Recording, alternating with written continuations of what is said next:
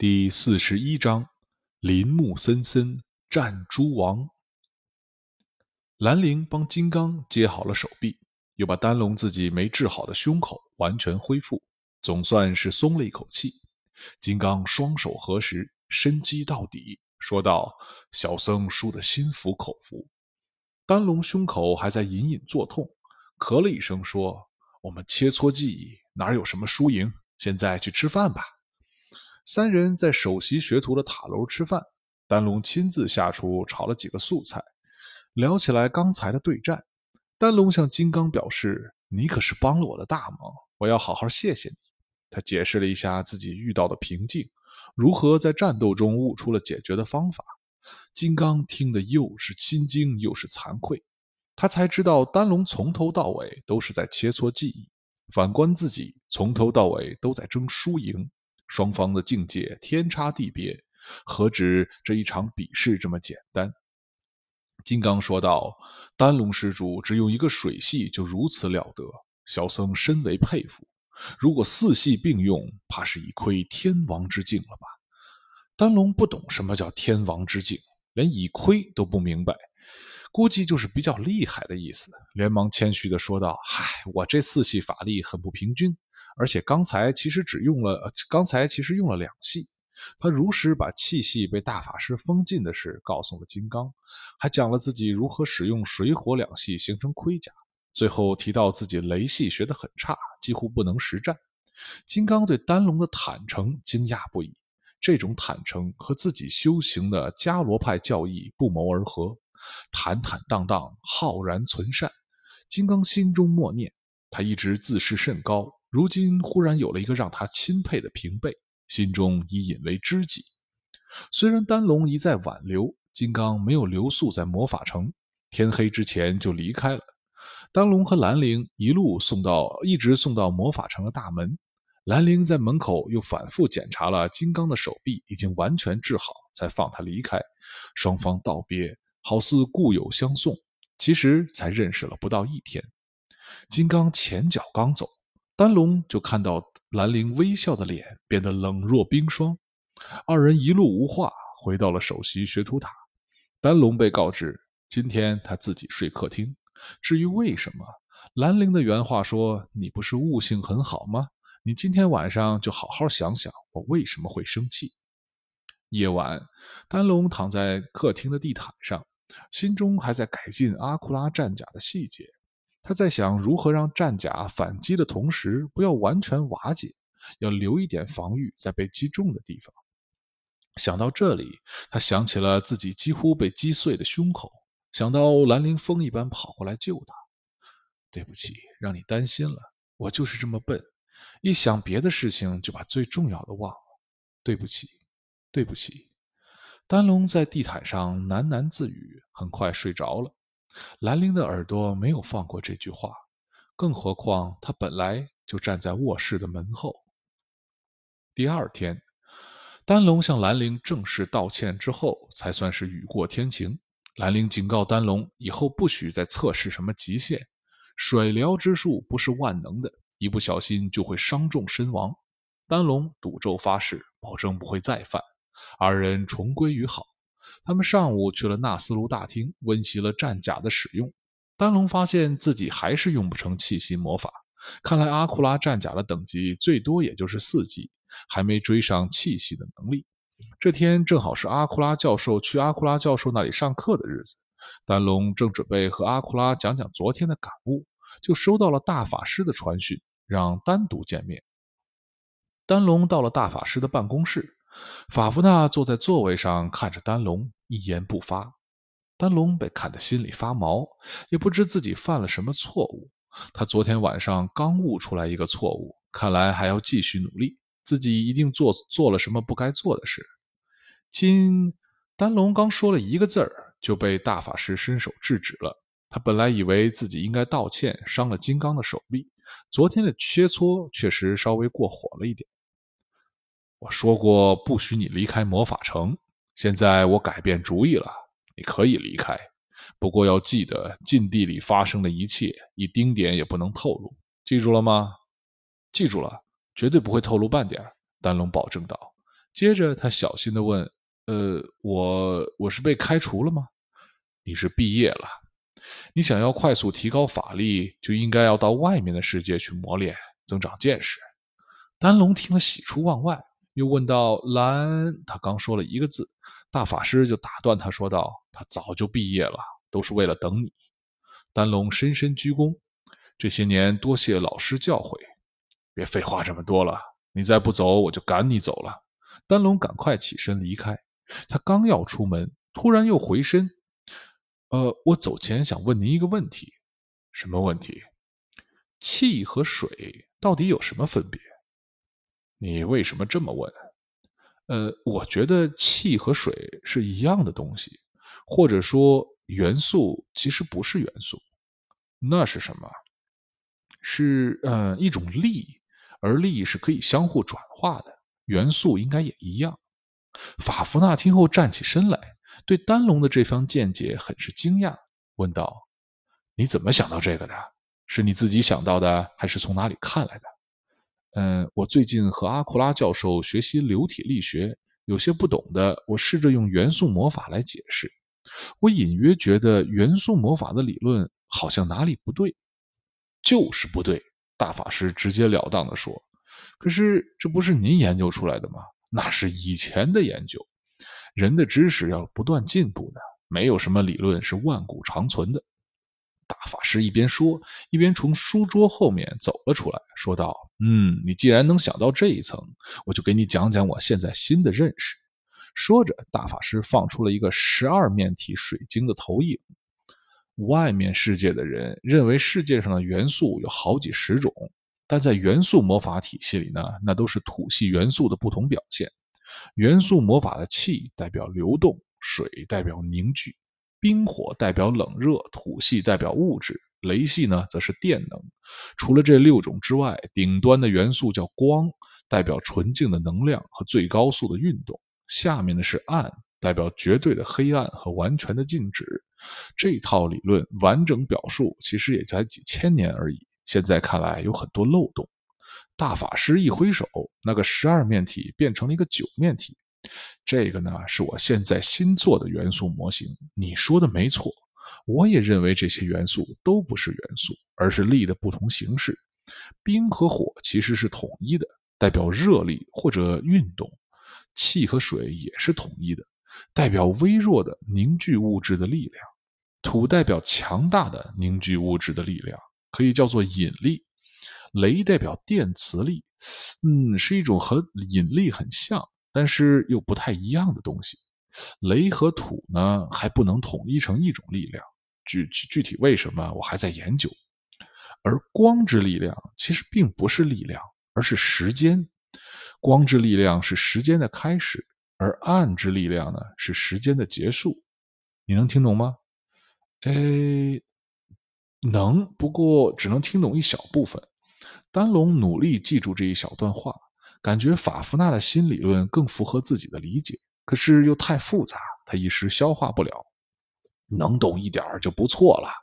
你要是能全懂，我就聘你做绿袍教授。好了，你去吧。我的新模型也是禁忌，不可以和任何人透露，知道了吗？知道了。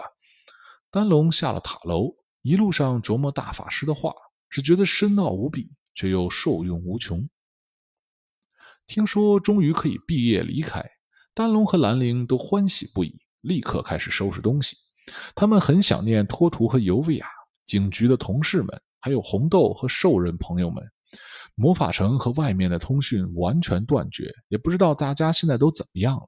丹龙和兰陵尤其担心托图和尤维亚，他们要做的事凶险无比。收完了东西，二人又去找魔法城的朋友们朋友们道别。他们在这里快三年了。结识了众多的朋友和师长，他们去找了长月娥和帕凡达，初级学院的朋友们，瑟西和众多教授。下午，二人还是如约去阿库拉教那阿库拉教授那里上了最后一节课。阿库拉赠给他们一人一本自己的新书。二人又去见了诺拉，归还了学袍和学徒守则等物品。诺拉赠给二人两个小布口袋，让他们路上多带些东西。兰陵临走，又去了一趟高级学徒塔。他隔着门和多丽丝道别，虽然门里没有反应，但他知道多丽斯在听，心里也在和他默默道别。终于到了魔法城的大门，城外寒冷的自由空气透进来，二人深吸一口气，推开了大门。兰陵放出了水做的神鸟，二人跳上神鸟，翱翔入天际。回首望去，冰封的魔法城在群山中已经不可辨别，每一座山好像一座冰封的巨浪，整个纳斯卢群山就是汹涌的冰之海。丹龙想，如果兰陵不来的话，恐怕自己永远也找不回魔法城了。他刚刚说服了自己，在城里住一辈子也未尝不可。有兰陵在这厮守，有朋友们，免费食宿，好像也很幸福。现在看着广阔的天地。感觉自己还是应该离开。这世界很大，他想再走远一点。大法师在自己的书房里坐着，桌上的小望远镜射出光线，投影在空中，画面中显示了神鸟的神鸟上的丹龙和兰陵。他在想自己的决定是否正确，这可真是两难。丹龙去了外面，固然有可能泄露机密，可是如果他再待在这里，还不知道有多少人要拜访。像查理曼尼这样的也就罢了，想瞒过松加或者克莱曼就太难了。魔法城就那么大一点地方，禁地里有谁，很快就会被人发现。法夫纳有些后悔自己邀请谭雅来的方式了，可是好像也没有别的办法。唉，真是难办。法夫纳在心里叹息。神鸟驮着兰陵和丹龙，很快飞到了大山的尽头。这只水做的神鸟虽然比不上真的那么快，但是也迅捷无比。它飞越了雪山，下面是绿色的海洋，是施沃茨黑森林。风吹着树叶，宛如轻柔的波涛，一望无际。好想上去躺一会儿。丹龙说道：“咱们没什么急事儿，我在想，要不然咱们徒步穿过森林吧，一定很棒。”好主意，我也想下去看看。兰陵把神鸟降到低空，二人轻轻一跃，到了下面的树梢。没想到这些树梢又细又软，根本无法站立。这些树叶组成的海洋，毕竟不是水，也不能游泳。丹龙本来还幻想着能在上面漂浮，结果一坠到底，落到了森林深处。好在二人全都身手矫健，从极高的树顶落下，也没有受伤。二人到了树下，才意识到这里为什么叫黑森林。原来上面的树叶太过密集，遮挡了全部的阳光。树林里漆黑如夜晚，抬头望去，只有星星点点的缝隙透出微弱的阳光，看起来好像夜晚的星空。这里太黑了，丹龙放出了一个小火球照亮。只见森林里全是一根根黑色的柱子，在比较高的地方才有分叉。而且都没有树叶，地上软软的，好像有一层毯子。那是树，那是落下的树叶铺满了森林。毯子上长有各式各样的蘑菇。兰陵从诺拉送的布口袋里掏出了一根羽毛，他用力摇晃了几下，羽毛放出荧光，越来越亮。那是玛利亚送他的幻叶铃。你把火熄了吧，小心别点燃地面的腐质层。兰陵说：“好的。”呃，你不把羽毛插在头上吗？丹龙收了火球，问兰陵：“我不觉得那样好看。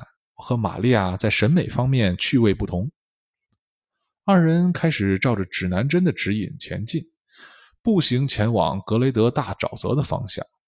这个森林的风光虽然和二人的预期非常不同，但是别有一番神秘感，好像是在洞穴探险。从一开始。兰陵就觉得黑暗中好像有无数的眼睛在看着他们，然而即便是用幻夜灵的光照着，他也看不到什么生物。这个黑森林好奇怪，竟然没有动物。兰陵说：“对呀，你不说我都没有注意到。我小时候在山里长大，丛林里总是有些小兔子、小鹿什么的。”丹龙说道。他一低头，不过这里既没有草，也没有树叶，估计只能吃蘑菇了。正说着，一棵树的树干上凭空飞出来一只老鹰一样大的虫子。这虫子翅膀像蜻蜓，头部像蜥蜴，嘴部有钩子一样的利爪。它迅速掠过地面，抓起了一只蘑菇，兰陵仔细一看，这个蘑菇在扭动着身体，还有一截小尾巴，分明是个小动物。那只大虫子在空中就已经吞下了那个伪装成蘑菇的小动物，然后迅速趴在树干上，它的翅膀平摊开，通体的颜色和纹理与树干一模一样，好像隐形了一般。原来这里到处是杀机，只不过这里的生物都有独特的生存方式。在森林中走得久了，目光敏锐的兰陵慢慢发现了许多有趣的动物。有的虫子会一边吃蘑菇，一边用身体伪装成蘑菇破损的部分；有的虫子伪装成了树枝；有的飞蛾伪装成枯叶。腐殖层里其实有很多蠕虫和蚂蚁，还有一种很大的蜈蚣似的虫子可以钻地而行。最有趣的就是那种伪装成蘑菇的小动物了。兰陵给它们取名叫蘑菇鼠。它们头上有展开的头冠，好像一个斗笠。平时用后腿站着，前爪缩进皮毛中，根本看不出来。如果有什么虫子路过，它会迅速用前爪捕获，在头冠下面吃掉。从上面看去呢，什么也没发生，真是太有趣了。兰陵拿出了笔记本，把这些有趣的见闻写在上面。那本魔法笔记在离开了魔法城后，就失去了大部分魔力，然而依然可以有几乎无限的空白页。兰陵也好奇地东张西望，他眼力不及兰陵，很费力才发才能发现隐藏的小动物。他突然觉得头顶有东西掠过，用力跃上树枝，放了一个火球照亮，看到有好多银灰色的蛇在树枝间飞跃。这些蛇把自己绕在树枝上，用力的甩动，把自己甩飞到远处的树枝上。它们成群行动，不知要赶去哪里。丹龙很快就发现了这些蛇其实是在逃跑，又有几匹奇怪的动物跑向了同一个方向，分别是一种长得像青蛙的蜥蜴，一种有点像猴子的蝙蝠，还有一种不会飞只会跳跃的甲虫。丹龙感到前方有杀气，灵，快过来！兰陵跃上树枝，和丹龙一起看向黑暗中，远处无数的小黑点儿在树枝间跳跃。丹龙感觉不妙。抱着兰陵，用阿库拉战甲把它护住。慢慢的，连丹龙也能看见那些跳跃的小黑点儿了。